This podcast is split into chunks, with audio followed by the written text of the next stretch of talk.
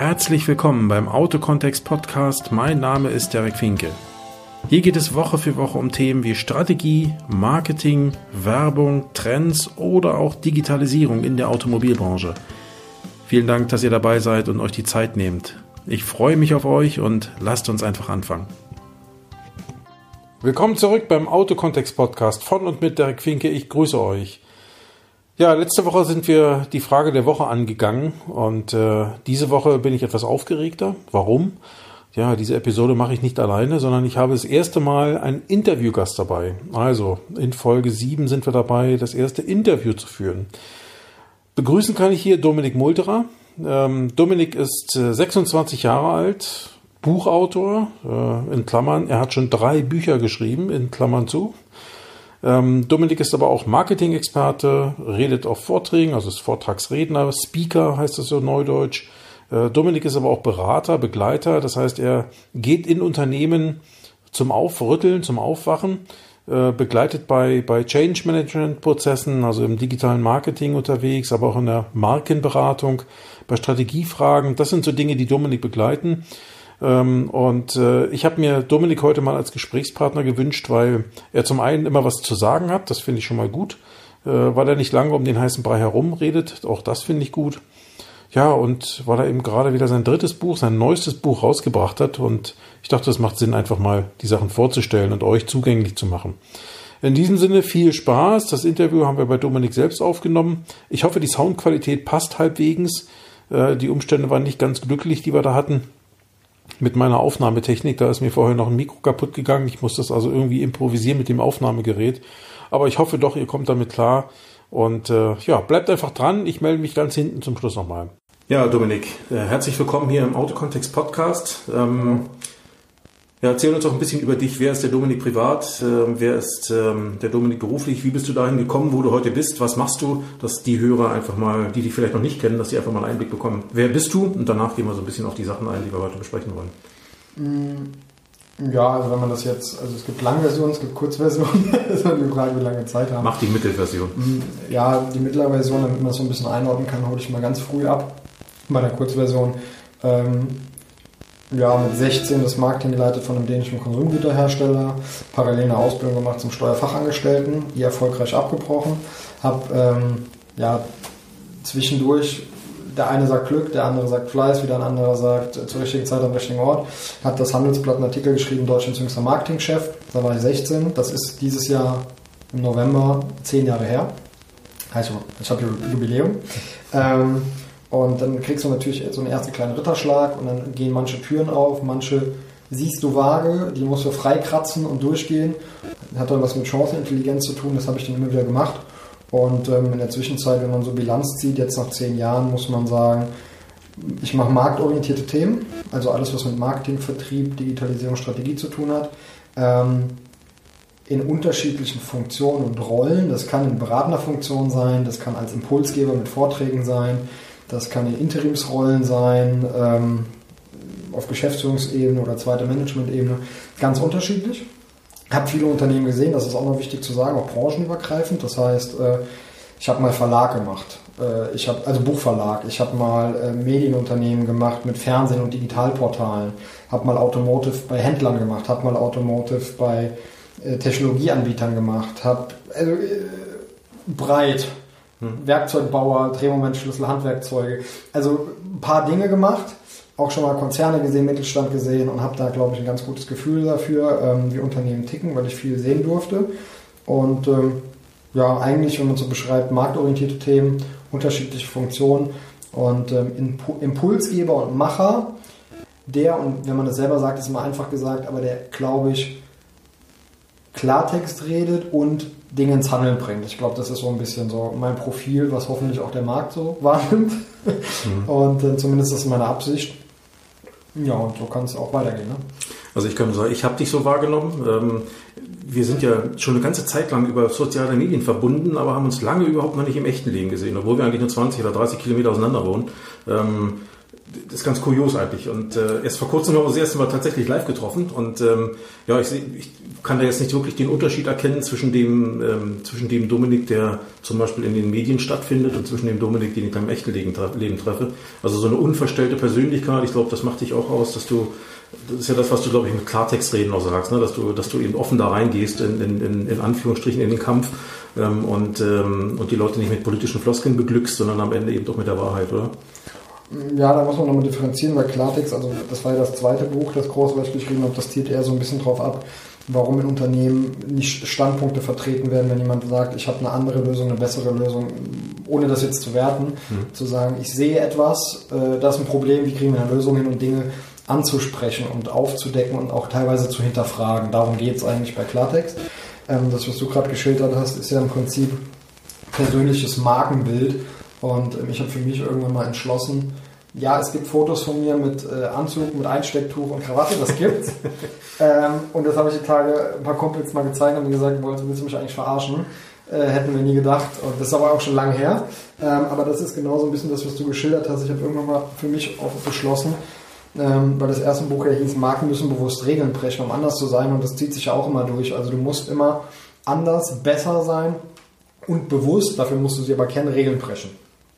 Und so wie ich jetzt hier sitze, so gehe ich auch zum Kunden. Und mir ist es egal, ob der Pförtner ist, Vorstand ist oder ob dem BASF gehört, das ist mir relativ egal. Und ich sage dem das auch. So, und ob der jetzt Hochschulleiter ist hat einen letzten lustigen Vergleich, da lacht, der, lacht sich der Geschäftsführer beim Institut immer noch kaputt.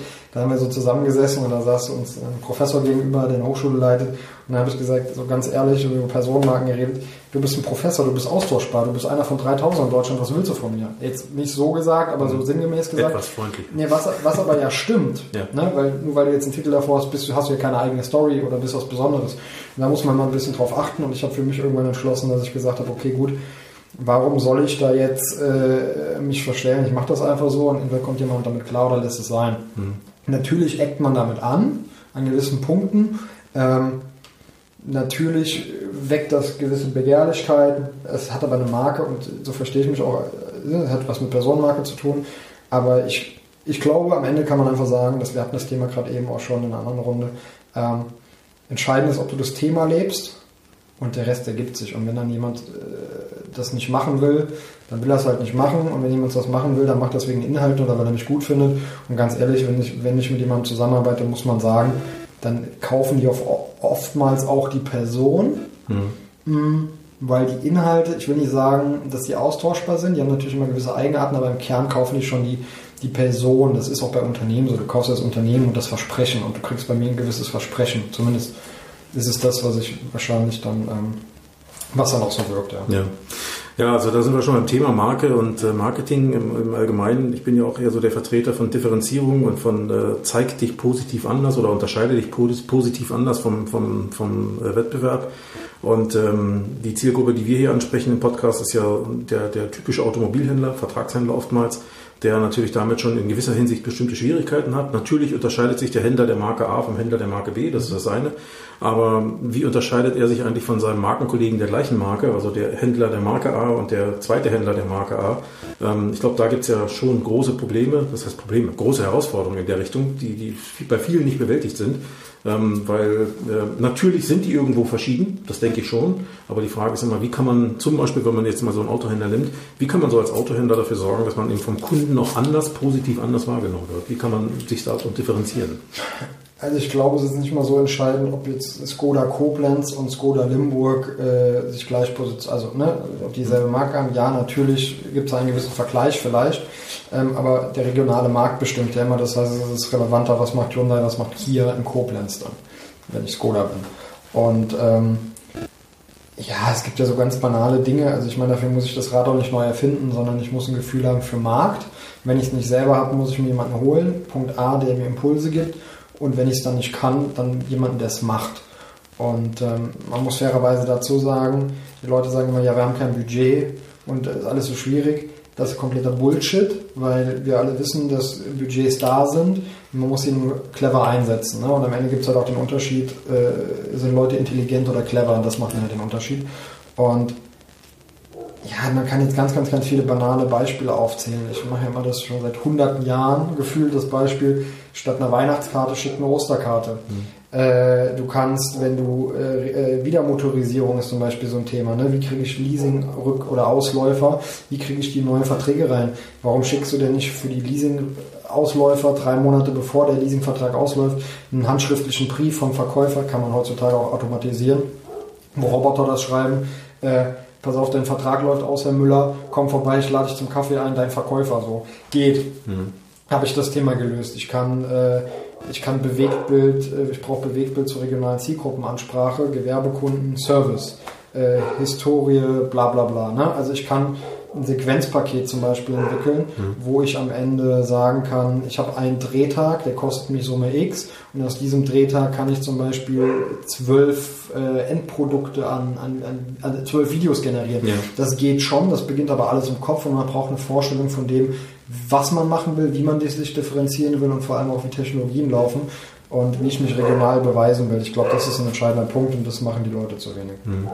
Ähm, jetzt hast du ja schon ein paar Maßnahmen aufgezählt. Wenn man ähm, vielleicht noch einen Schritt, noch, ein, noch einen Schritt zurückgeht und sich überlegt, ähm, wenn ich jetzt Unternehmer bin, Autohausunternehmer bin als Beispiel und stehe vor der Frage oder bin vielleicht sogar willens, ähm, mich in der Richtung äh, ähm, anders zu positionieren, also vielleicht im regionalen, regionalen Markt, im regionalen Markt einfach äh, anders aufzustellen ähm, oder äh, auch Wege zu finden, wie kann ich praktisch zur lokalen Marke werden. Also ich bin das Autohaus Müller, unter dem Namen bin ich zwar auch durchaus bekannt, aber oftmals heißt es ja doch, geh zu dem Händler der Marke XY. Aber wie kann ich vielleicht, ähm, was sind vielleicht so die ersten Schritte, die ich gehen müsste, äh, wenn ich mich ähm, ich sag mal, aus der Masse rausheben will und jetzt irgendwie sagen will, hey, die Marke Autohaus Müller steht für. Äh, was sind so die ersten Schritte, die so ein Unternehmen vielleicht gehen sollte in der Richtung? Bevor, ja. bevor man jetzt anfängt, schon operativ gleich in Maßnahmen zu gehen. Ja, also das Thema Eigenmarke ist ja eins, was ich schon seit 2012 anbringe. Ähm, sich erstmal die Frage stellen, worauf will ich mich eigentlich positionieren, was ist eigentlich mein. Also die zentrale Frage ist ja, und, und diese Kluft wird weiter aufgehen, ähm, wem gehört eigentlich der Kunde? Das ist ja die zentrale Frage. Gehört der Kunde dem Hersteller oder gehört der Kunde dem Automüller? Hm, dem Händler. Hm? Genau, dem Händler. Wem gehört der Kunde? Und ähm, da haben beide Parteien, so nenne ich das bewusst jetzt, unterschiedliche Meinungen. Mhm. Das ist der Grund, warum wir gerade über Händlerverträge reden. Das ist der Grund, warum wir, äh, dass Hersteller gucken, dass sie über digitale Verkaufswege direkt an den Kunden kommen, was übrigens auch kommen wird. Ja. Ich denke, es ist auch eine Drei Situation, Jahre, die der Kunde auch will. Am Ende. Die will der Kunde auch. Ja. Und da ist einfach die entscheidende Frage, welche Rolle kann der Händler für sich begreifen? Jetzt kann man natürlich das extrem machen und könnte die These wagen, wer heute noch ein Auto ausbaut, ist bescheuert. Da würde ich wahrscheinlich sogar sagen, stimmt, teilweise. Ähm, wenn man sich die Wegstrecke vorstellen muss. Ne? Also wenn ich heute ein Auto ausbaue und ich schreibe das über 15 Jahre ab, ich weiß nicht, ob wir in 15 Jahren ein Autohäuser haben. Zumindest nicht für heute. Mhm. Warum? Weil die Kaufentscheidung wird digital stattfinden. Das bedeutet, wir kennen es von, einer, von einem Toaster, wir kennen das von Flügen, wir kennen das aus vielen, vielen Märkten, wo Raum und Zeit rausgenommen wird. Und eine Sache kann ich vorwegnehmen, ich bin gerade bei einem, bei einem Startup in der Geschäftsführung, wo wir genau dieses Thema behandeln und ähm, da wird das austauschbar werden und du wirst auch, ähm, weil Autos digitalisiert werden, und du wirst halt auch ähm, die Darstellungsform ändern, dahingehend, dass Fotos nicht mehr reichen werden. Und die Frage, die der Händler sich vor Ort stellen muss, ist, welches Profil will ich auslösen und wie kann ich ein Mobilitätsknotenpunkt werden? Und wie kann ich Dienstleistungen und Services rund ums Auto verkaufen? Weil das Auto an sich wird vielleicht gar nicht mehr der zentrale Umsatzbringer sein. Mhm. Vielleicht.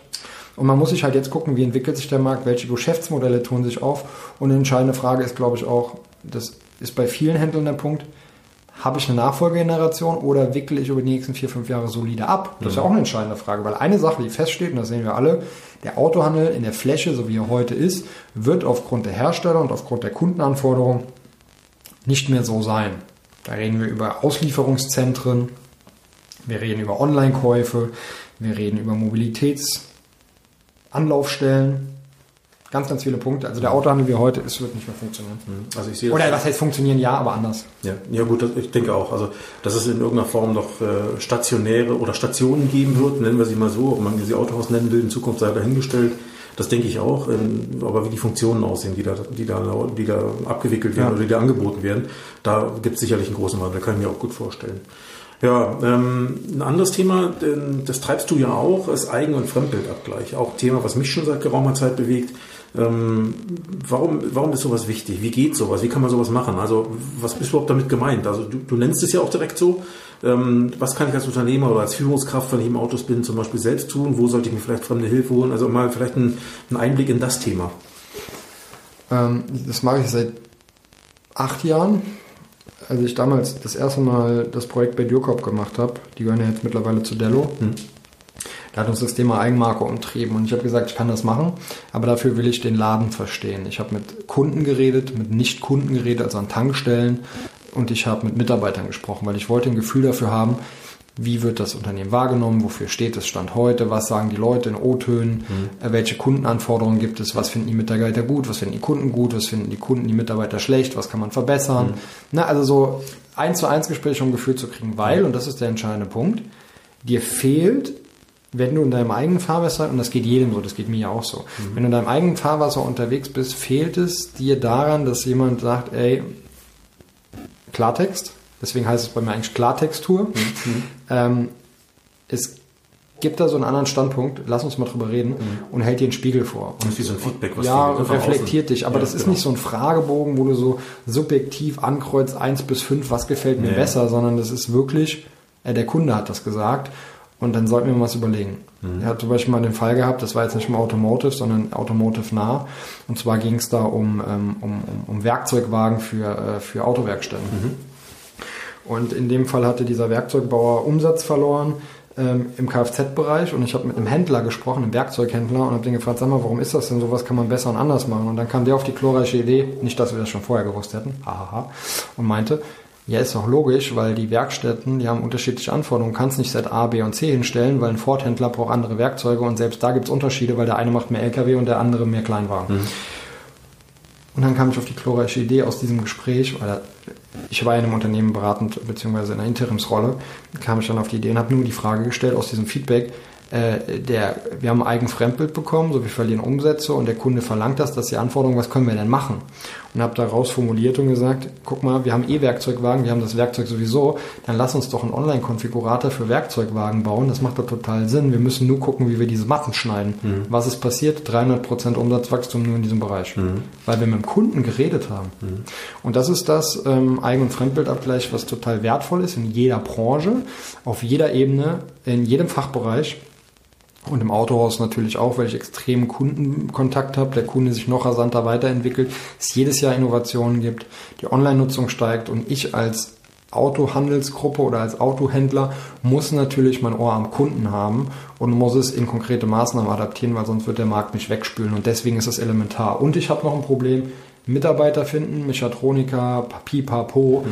ähm, ist schön, dass ihr einen schönen Arbeitsplatz habt. Wer weiß das denn? Seid ihr sichtbar? Wie macht ihr das? Also ganz, ganz viele Fragestellungen. Da wird dir einfach ein Spiegelbild vorgehalten und ich glaube, das ist entscheidend. Deswegen, weil es bei vielen nochmal den, den, den zentralen Ruck gibt, zu sagen, ich treibe das jetzt an, weil nicht man selber hat das gesagt, nicht der beste Kumpel, nicht der Mitarbeiter, sondern die Zielgruppe. Ja.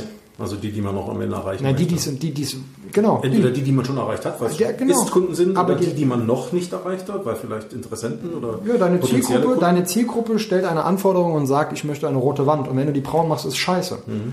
Und ja, das ist eigentlich ganz simpel. Das heißt, wir machen mhm. auch bei dem Institut, machen wir nichts anderes, wie mit den Leuten reden. Und die Besonderheit, die wir natürlich haben, ist, wir sind halt neutral und objektiv. Das mhm. heißt, ähm, uns erzählen die das auch. Mhm. Und wir halten einen Spiegel davor und sagen, hier, pass mal auf, das ist ein Frei Eigen- und Fremdbild. Da würde ich jetzt daraus diese Handlungsempfehlung ableiten. Mach, lass sein, mach selbst. Mhm. Mir ist das egal. Ich gebe dir das jetzt so und dann ja. kannst du selber entscheiden. Ne? Wenn man, wenn man sowas zum Beispiel als Autohaus erstmal selbst macht, gibt es so eine relevante Größenordnung an Menge Kunden zum Beispiel, die man fragen sollte? Oder sagt man einfach, keine Ahnung, 10 Stück oder 20 also oder 100, ich, oder? weiß nicht, ob man selbst machen kann. Hm. Also selbst oder, oder wegen mir auch machen lässt, ja. Genau, also die Frage ist, ist egal, wer das macht, ja. aber man darf es nicht, also natürlich gerne auch mit uns.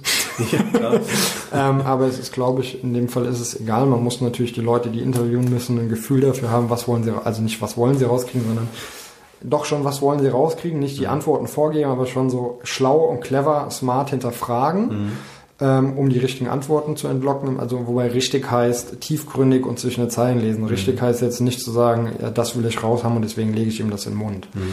Ähm, das ist schon mal entscheidend. Und ähm, ja, diese, diese, die Neutralität Mhm. ist wichtig. Und ja, eine entscheidende Größe, das ist eigentlich so, ein Beispiel, eine Autohandelsgruppe, 20 Standorte, ähm, da haben wir sechs Autohäuser gemacht. Ne? Also sechs Tage plus vorher, nachher. Eine andere, andere Gruppe, die hatten irgendwie sechs Autohäuser, da haben wir so alle Standorte gemacht. Also man sollte schon gucken, dass man so fünf bis sechs macht, wenn man sie denn hat. Also Standort jetzt in der Ja, Gruppe. ja, Mhm. genau, damit man so ein bisschen Und dann- ein Bauchgefühl für kriegt, auch für regionale Unterschiede. Wenn ich Ja. natürlich jetzt ein, In einer Ecke bin eine, nicht so der größte Autohändler Europas bin und ich habe 400 Standorte, dann sollte ich vielleicht schon mal 15 machen. Ja, wollte gerade sagen. So, ne, also ich dachte, immer, du sagst jetzt, dann sollte ich schon mal 200 machen. nein, nein, das ist ja, also dann kann man überlegen, ob man vielleicht noch eine Online-Umfrage draufsetzt, Ja. um daraus mal ein paar O-Töne zu lesen. Es muss ja auch ausgewertet werden. Aber es geht ja um Bauchgefühl und es geht ja auch um Tendenzen und die Tendenz, die in Berlin ist, die ist wahrscheinlich vergleichbar mit Stuttgart und Leipzig, Mhm. wobei vielleicht in, in Passau nochmal eine andere, anderer Ja. Schwung reinkommt. Das heißt, es geht, die Grundtendenzen sind gleich, weil die Bedürfnisse sich gleich verändern. Und deswegen reicht das vollkommen, um Bauchgefühl zu kriegen. Wobei, wenn ich 400 Autohäuser hätte, dann nur mit zwei zu reden, ist auch Bullshit. Ne? Also es muss immer schon in Relation irgendwo stehen. Und wie viel, wie viel Kunden nimmt man dann pro Standort oder so? Gibt es da, gibt's da so eine, dass man so ein Gefühl dafür hat, in welche Größenordnung entwickelt sich sowas? Ja, das müssen nicht viel sein, sondern das sind dann irgendwie so 10, 10 bis 12. Ja, ja. Aber da kriegst du auch ein ganz gutes Gefühl dafür. Aber mit denen dann eher intensiv ins Gespräch Ja, du machst mit denen äh, wirklich halbe, halbe, halbe tun, Stunde, halbe, halbe, halbe Stunde eins zu eins Gespräch. Und das ist ja auch der Unterschied zum Fragebogen. Beim Fragebogen kriegst du halt, ähm, also m- man sagt ja auch klassisch, und das ist auch, wonach ich eigentlich lebe, und da bin ich auch gut drin, immer alles in Stories und in Bilder zu packen. Und wenn du halt eine Online-Umfrage machst, eins bis fünf ankreuzen, Schwierig. dann fehlen dir Geschichten. Und wenn du aber eins zu eins Gespräche führst mit den Kunden und der Kunde erzählt dir, ey, der Reifenwechsel war aus dem und dem Grund scheiße und er erzählt dir ein bisschen Hintergrundstories und schildert dir damit im Prinzip den Prozess und sagt auch noch, ich hätte mir gewünscht, dass das so und so anders ist, kannst du in den Prozess reingehen und kannst sagen, der Kunde hat gesagt, in dem Beispiel, das ist scheiße, weil dann ist es visuell und dann versteht der Entscheider das und sagt, Ja, und du kannst, sind wir eigentlich doof, warum haben wir es nicht vorher gemacht? ja, und du kannst auch als, als Interviewer am Ende eben auch nochmal nachfragen und tiefer reingehen in bestimmte Themen, wo du vielleicht bei einer, bei einer klassischen Umfrage, ja wo du nur ankreuzt, Ja, dann genau. gibt's das eben nicht. ne? Genau, und das ist eigentlich Ja. so das Ding, warum dieser eigene Fremdbildabgleich total geil ist und warum ich auch ein eigenes Institut gegründet habe, um das da reinzulegen als Kernprodukt, weil ich glaube, am Ende, und so heißt es auch, es geht um Wachstumschancen. Ähm, wenn du nicht wächst, also dann fällst du hinten runter und ist ja klar, weil hinten krachen ja immer Geschäftsmodelle oder, oder Kunden runter, du musst Ja. vorne immer was reinkippen. Das zum einen und zum anderen wollte ich das so ein bisschen auch mal ähm, von meiner Marke wegkriegen, ähm, dass immer alle mich wollen. Ja, du bist ja dann irgendwann nicht Ja, unteilbar. ich habe zwei. Hände, zwei Füße Ja, und ich habe auch mal irgendwann mal, habe ich jetzt letztens auch mal beschlossen vor einem Jahr, ich habe auch mal Wochenende. Ja, na gut, wir wollen den Begriff Skalierung jetzt hier nicht, äh, nicht, nicht, nicht strapazieren, aber am Ende läuft es ich heute Morgen schon genug gehört. Ja, den, Aber den muss ich nicht mehr nehmen, den nehmen jetzt andere Leute. das ist auch gut. Ähm, was vorhin ganz kurz erwähnt, äh, Jens, da haben wir bei, bei, damals bei dem Projekt, bei dem einen großen Händler, sind wir auch an der Tankstelle oder so. Haben wir Ja. Kunden, habt ihr den einfach nur Leute angesprochen, wo ihr gesehen habt, die fahren Auto von diesem Händler oder wie habt ihr das gemacht? Nein, wir können auch Mercedes fahren, BMW fahren, weil Also einfach nur Leute, hey, kennst du diesen es Namen? ging, Was es ging darum, ein? dass der Name, was Ja. verbindest du damit, was hast du für Anforderungen an deine Autohausgruppe und einfach mit denen geredet Mhm. Ja. und haben gesagt, ey, was ist dir wichtig, was dir nicht wichtig, Mhm. Platz und Autokauf, wenn ja, wie recherchierst du, um ein Gefühl für den regionalen Markt auch zu bekommen. Mhm. Ähm, ja, das war eigentlich die Story. Ja, cool, finde ich gut. Ja, vielleicht nochmal ein, äh, ein weiteres Wort zu deinem Buch äh, oder zu deinem aktuellen Buch, muss man dazu sagen. Du hast ja schon zwei vorne weggeschrieben.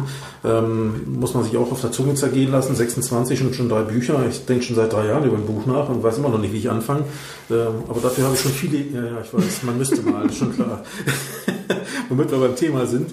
Ähm, man müsste mal ist der Titel. Ähm, am Ende geht es ja darum, wie komme ich ins Handeln, beziehungsweise ähm, das, was du aufgenommen hast als, als im Markt, wenn man so möchte, an, an Gedanken, heißt ja, viele Leute reden davon, dass man Dinge mal machen müsste, aber am Ende werden sie nicht umgesetzt. Und ähm, kann man das so ein bisschen als Ratgeber für ähm, oder als Umsetzungsempfehlung, wie, wie komme ich ins Handeln, wie kann ich Dinge umsetzen, äh, ansehen, so ein Buch? Ist das, ist das in die Richtung geschrieben? Ja, also, ich habe also es gibt ja viele Bücher zum Thema machen, machen, machen und Ja. man muss einfach anfangen und bla bla bla. Ich habe Marke geschrieben, das erste Buch, da ist mir aufgefallen, ja okay, du hast inhaltlich komplett recht. Marken müssen bewusst Regeln brechen, um anders zu sein. Das ist nicht falsch, das kann keiner haten, stimmt. Danach ist mir aufgefallen, okay, gut, die Leute reden aber nicht Klartext, ob die wirklich statt Regeln brechen oder ob die hinterfragen müssen. Ne? Also diese- dieses, wollen wir das, wollen wir das nicht. Mhm. Also so dieses, dieses offene Gespräch, sind wir gut, sind wir schlecht, was können wir besser, was können wir anders machen, gab es nicht, gibt's nicht. Deswegen habe ich Klartext geschrieben. Und als mir dann aufgefallen ist, dass die Leute dann sensibilisiert sind, sagen die, stimmt, haben wir verstanden, wir müssten das mal machen. Und dann ist mir aufgefallen, okay, das reicht immer noch nicht. Und dann habe ich mir so die Frage gestellt, was ist es denn jetzt? Es liegt nicht am Machen. Es liegt eigentlich daran, dass die Leute nicht wissen, wie sie ins Handeln kommen. Das heißt, wenn ich zu dir sage, lass uns auf Mount Everest gehen, dann sagst du, ja, müsste man mal machen. Warum sagst du, man müsste mal? Weil du nicht entscheiden kannst, ja oder nein, weil du gar nicht weißt, was dazugehört und wie du denn es da hochschaffen würdest. Und deswegen habe ich eigentlich in dem Ding so fünf Schritte beschrieben, die auch die nicht chronologisch sind, also die müssen nicht chronologisch abgearbeitet werden. Fünf Schritte beschrieben, wie du im Prinzip als Leser, Führungskraft, Privat, Vorstand, Abteilungsleiter, Mechatroniker, es ist egal, ähm, wie du quasi diese Barriere, wie geht es denn eigentlich aufbrichst, weil das ist der, äh, das ist das Kernproblem. Die Ja. Leute wissen nicht, wie es geht. Aber es ist kein Problem, man kann sich mit Dingen beschäftigen. Also ich ich weiß heute bis heute nicht, das wäre jetzt falsch, aber ich übertreibe jetzt mal, ne? ich weiß bis heute nicht, wie man äh, eine, ja, eine, eine Lampe an die Decke macht, deswegen waren das Kumpels, aber ähm, wenn ich mich mit beschäftigen würde, würde es gehen. Ich habe mich vor zehn Jahren auch nicht mit Marketing ausgekannt, für Learning by Doing. Und ähm, ja, also man kann vieles lernen, wenn Mhm. man will. Und ähm, ja, das ist eigentlich so ein, so ein, so ein, Ratgeber, Impulsgeber, ein, ein motivierendes Sachbuch, ähm, damit man ins Handeln kommt. Und den Anfang, praktisch den, den, den Anfang dieses roten Faden findet, Genau, findet den- Dinge den antreiben, dann- anschieben, genau, ja, anschieben, ja. anschieben. Ich habe mein, mein Lieblingssatz aus dem Buch, obwohl der flach ist, als ob er von Lothar Matthäus wäre. Wahrscheinlich kriege ich irgendwann mal eine Anzeige deswegen, wenn ich das sage. Ich kenne den Spruch, aber ich finde ihn gut. So, so platt wie er ist, Der aber ist, so gut ist er. der ist total platt, der Ja. ist so schlecht, ne? aber der ist trotzdem gut. Wenn ein Fußballer nicht gegen den Ball tritt, dann schießt er halt auch keine Tore. Ja. Das ist, das ist so schlecht, dass er wieder gut ist. Ich weiß nicht, was da los war, als ich da drauf gekommen bin. Keine Ahnung.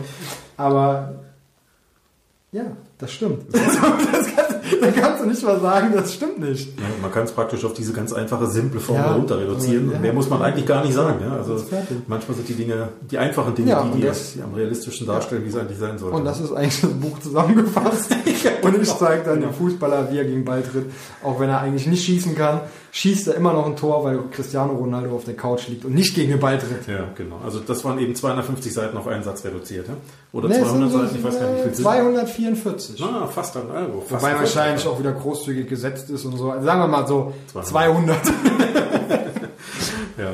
Nee, finde ich gut. Also ähm, das heißt, du hast ja, wenn du so willst, äh, immer dann, wenn dir Themen so spontan ähm, über den Weg laufen und sich in deinem Kopf mehr und mehr ansammeln, äh, kommst du dann irgendwann mal wahrscheinlich auf den Gedanken zusammen, darüber könnte man ein Buch schreiben, oder? Ja, ja, ich wollte auch ein Buch schreiben zum Thema Wissen, ist scheißegal. Das ist auch schon fertig, das Exposé, aber da habe ich gedacht, ja, lass lieber sein. Da wirst du gehatet, die Leute verstehen das eh nicht und außerdem kann man das auch nicht beauftragen. dann habe ich gedacht, habe ich gedacht, nee, lass es sein. Wobei der Satz auch richtig ist, Wissen ist scheißegal, weil die anderen ja immer sagen, Wissen ist Macht. Das stimmt ja auch nicht, sondern äh, Wissen ist dann Macht, wenn man es anwendet. Ja. Wenn man mutig ist, es anzuwenden. Beziehungsweise auch richtiges Ja, Wissen, das macht. das ist auch wieder so ein, weißt du, das ist auch wieder so ein Thema, wo du dir so denkst, so, kann ich machen, mein persönlicher Rachefeldzug gegen das Schulsystem, aber ja, wofür, ne? Also bringt ja, nichts. nee, denke ich auch. Denke ich auch. Ja, gut. Ähm, wollen wir es dabei vielleicht be- bewenden lassen? Vielleicht noch eine Frage zum Schluss oder ein paar Infos zum Schluss. Wer äh, vielleicht auf den Geschmack gekommen ist und sagt, Mensch, den möchte ich mal kennenlernen oder mit dem möchte ich mal zusammenarbeiten oder von dem möchte ich gerne mal einen Vortrag bei mir haben. Wo kann er dich finden oder wie kann er dich, wie kann er dich erreichen? Ja, am einfachsten postest du Links rein, ne? also einmal auf dominikmulterer.de und dann einfach info at dominikmulterer.de ist die E-Mail-Adresse, also dominik-multerer.de. Aber ähm, wir sind ja im digitalen Zeitalter und da kann man wahrscheinlich sogar ein paar Links reinposten und dann, äh, ja. dann machen wir das doch. Gut, Ja, am Ende, am Ende, also auf der einen Seite über deine Webseite, da findet man wahrscheinlich die Genau, Kontaktdaten also, dann. Und, wenn äh, jemand Bücher haben will, einzelne Exemplare, dann am besten bei Amazon. Mhm. Und wenn jemand sagt, ich, oh, ich habe jetzt bald ist Weihnachten, ne? ich brauche 10 für meine Vertriebler, ja, so dann schreibt mir eine Mail, dann kriegst du sie auch signiert und gut ist. super, alles klar. Tja, Dominik, danke für deine Zeit. Ähm, weiterhin viel Erfolg und dann würde Danke. ich sagen, bis demnächst mal in diesem Leben. Ja, danke. Tschüss. Danke dir. Tschüss. Tja Leute, so viel zum Interview mit Dominik Multerer. Ich hoffe, ihr konntet das ein oder andere mitnehmen. Würde mich freuen. Lasst eure Kommentare auf Facebook da, lasst eure Kommentare auf meiner Webseite da. Äh, bewertet diesen Podcast, äh, ganz wichtig, um auf iTunes eine etwas höhere Sichtbarkeit zu bekommen. Gebt die Sternezahl, die ihr gerne vergeben wollt. Äh, schreibt mir euren Kommentar dazu. Tretet mit mir in Kontakt, wenn ihr Anregungen habt, wenn ihr Kritik habt. Ähm, sprecht mit mir, also lasst mich nicht im luftleeren Raum stehen. Ich freue mich auf die nächste Episode in der kommenden Woche. Bis dahin wünsche ich euch eine tolle Zeit. Genießt die Zeit vor allen Dingen, genießt den Moment ähm, und äh, ja, arbeitet an euren Zielen. Bis dahin, euer Derek. Tschüss.